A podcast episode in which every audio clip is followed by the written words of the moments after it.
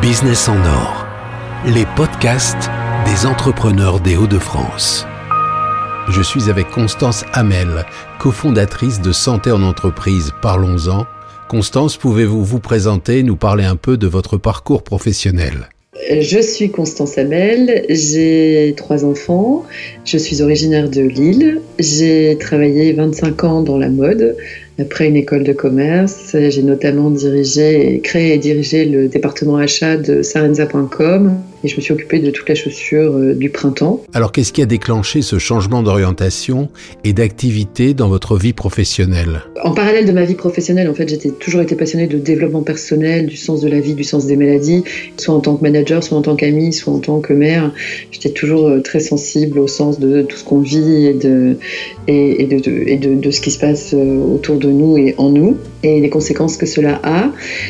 Et en 2016, donc mon fils a eu un cancer et à ce moment-là, tout ce que j'avais vécu dans la mode, bah, ça m'a paru un peu dérisoire au regard de ce qu'on avait à vivre ensemble, soit vers sa fin de vie, soit vers une, nouvelle vie, une vie avec la maladie et après la maladie.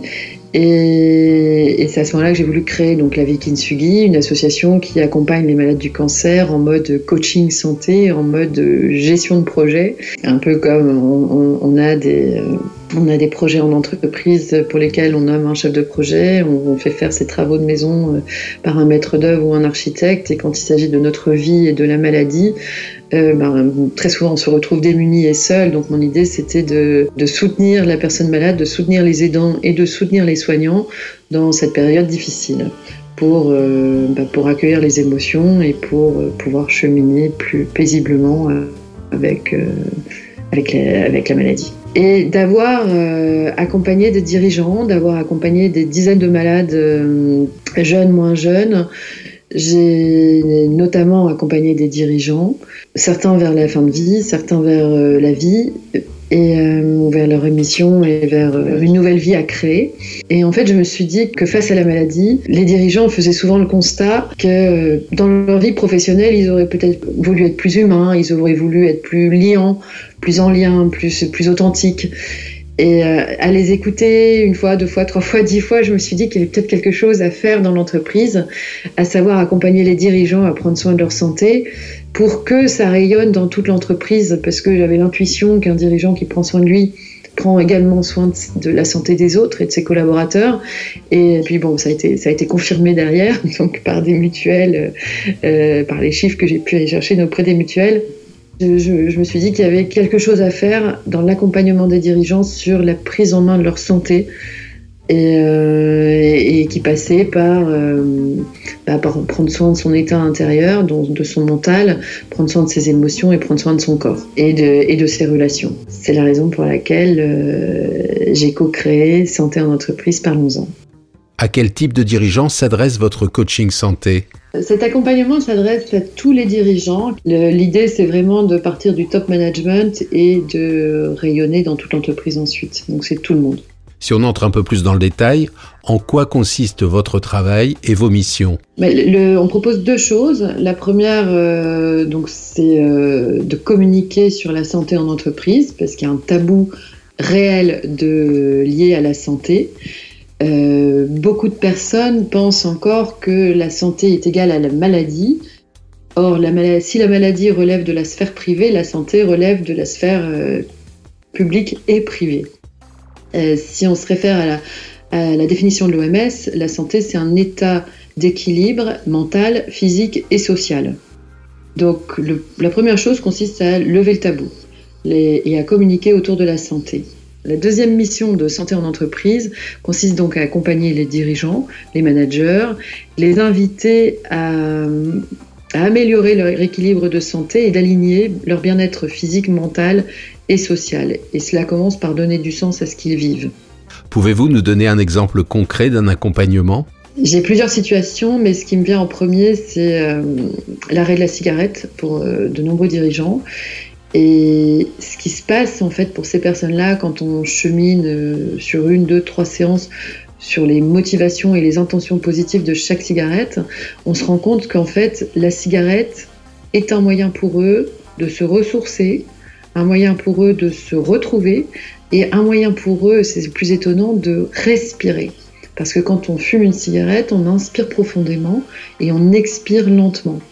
Donc l'idée, c'est à la fois de les aider à arrêter euh, la cigarette, mais surtout de les aider à créer des, moments de ressourcement entre deux réunions, dans le métro, euh, dans leur bureau, avant un rendez-vous ou autre, juste s'arrêter, se poser, respirer et se centrer. Quelles sont les techniques que vous utilisez dans le cadre de vos missions? On utilise plusieurs techniques euh, d'accompagnement.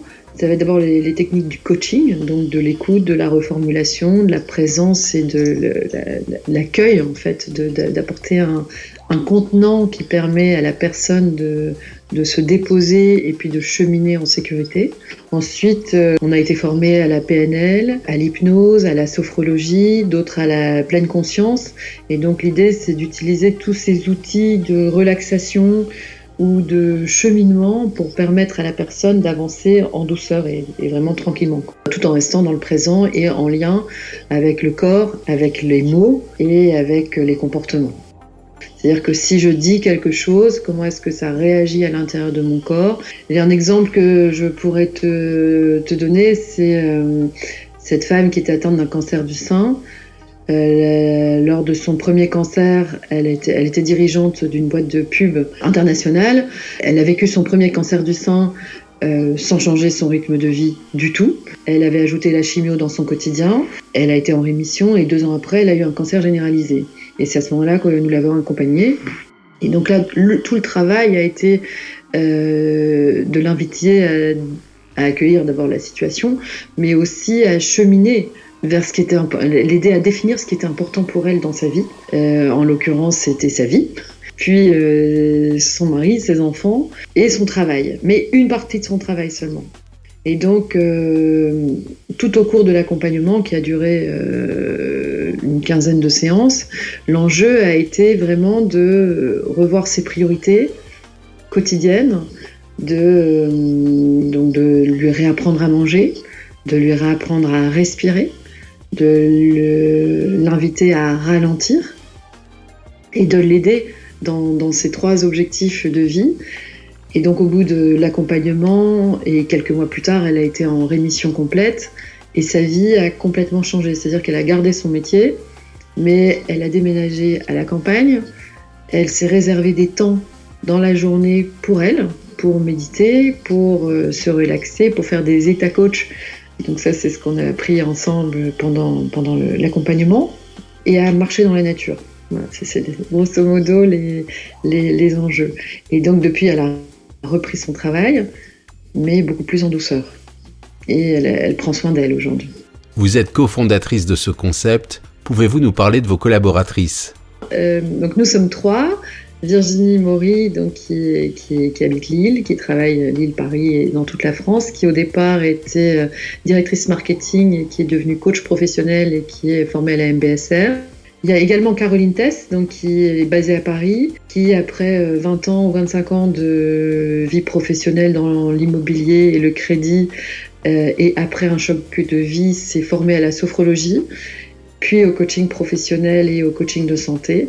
Et donc chacune a une spécificité. Caroline, ça va être la sophrologie, moi ça va être la, constellation systémique, l'hypnose et en plus de la PNL. Et Virginie sera plus l'approche euh, entreprise, euh, executive coaching, euh, ajoutée à la pleine conscience et, son approche aussi marketing. Quels sont les principaux objectifs que vous vous fixez avec les dirigeants et les bénéfices que vous obtenez en fin de mission? Bah, d'abord qu'ils prennent soin d'eux, donc ils sont en meilleure santé. Ça, c'est vraiment euh, la première chose. C'est qu'ils respirent, ils ont plus de temps pour eux, ils sont plus détendus, et surtout, ils inspirent ça à leurs équipes. Et donc, euh, ils invitent leurs équipes à prendre soin d'elles. Par exemple, j'ai accompagné un dirigeant qui a arrêté de fumer euh, et qui m'a envoyé ses équipes qui avaient envie d'arrêter de fumer mais qui ne savaient pas comment et puis qui n'avaient peut-être pas envie de payer un coach pour apprendre à, arrêter de fumer. Et donc, euh, il a financé euh, l'accompagnement dans l'arrêt de la cigarette de ses équipes. Donc, c'est contribuer à une meilleure santé pour tout le monde, en fait, dans l'entreprise et dans le monde. En général, vous travaillez uniquement en séance individuelle ou vous travaillez également avec des groupes? Les deux existent. On accompagne individuellement euh, les dirigeants, les managers et les personnes qui ont besoin d'un accompagnement santé, soit pour une maladie, soit, pour les accompagner avec la maladie et le travail, soit pour euh, les aider à guérir d'une addiction.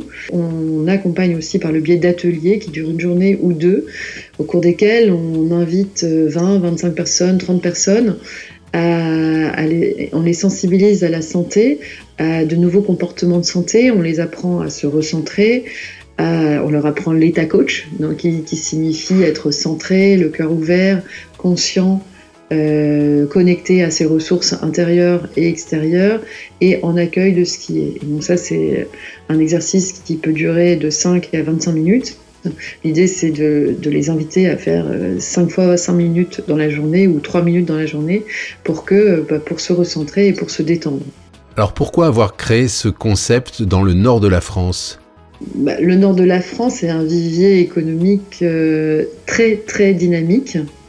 Et d'autre part, je crois, euh, pour avoir vécu et pour vivre encore partiellement à Paris, que euh, dans le Nord, il y a une dimension humaine qui est déjà très très forte. Ça ne veut pas dire que les gens n'ont pas de problème, ça ne veut pas dire que parfois les comportements sont, pas très, sont, sont, sont toujours très justes, ça ne veut pas dire ça.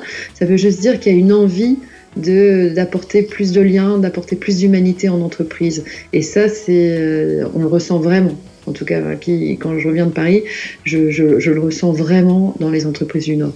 Donc si on amenait de la santé en entreprise peut-être un concept qui s'installe dans le Nord et qui, qui, qui se développe euh, dans le Nord et qui du coup inspire les autres régions, bah, voir les autres pays, ce serait formidable. Vous vous adressez principalement aux dirigeants d'entreprise. Pour quelles raisons? Bah, D'abord parce que les dirigeants sont à la tête de l'entreprise et, que euh, et que leur comportement a une influence sur tous les collaborateurs de l'entreprise. Si un dirigeant prend soin de lui, indirectement et directement, il prend soin de celle de, ses collaborateurs.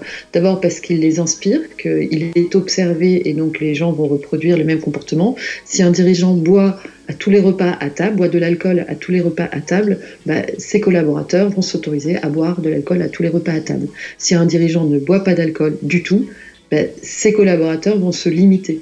La deuxième chose, c'est que les dirigeants ne prennent pas le temps de s'occuper de leur euh, santé. D'abord parce qu'ils ont trop de choses à gérer, ils ont le personnel, ils ont les dimensions financières, et le fait qu'ils ne prennent pas le temps de s'occuper d'eux, c'est un impact sur la performance de l'entreprise. Et eux-mêmes s'exposent au risque de burn-out. Euh, il y a quand même des chiffres qui disent que 70% des dirigeants souffrent de stress quotidiennement, 50% souffrent d'une surcharge de travail et surtout ils sont très seuls. Donc euh, c'est la raison pour laquelle accompagner un dirigeant bah, c'est euh, insuffler la santé dans l'entreprise. Est-ce que dans le cadre de vos missions, on peut dire que vous soignez les dirigeants? Alors, on ne soigne pas.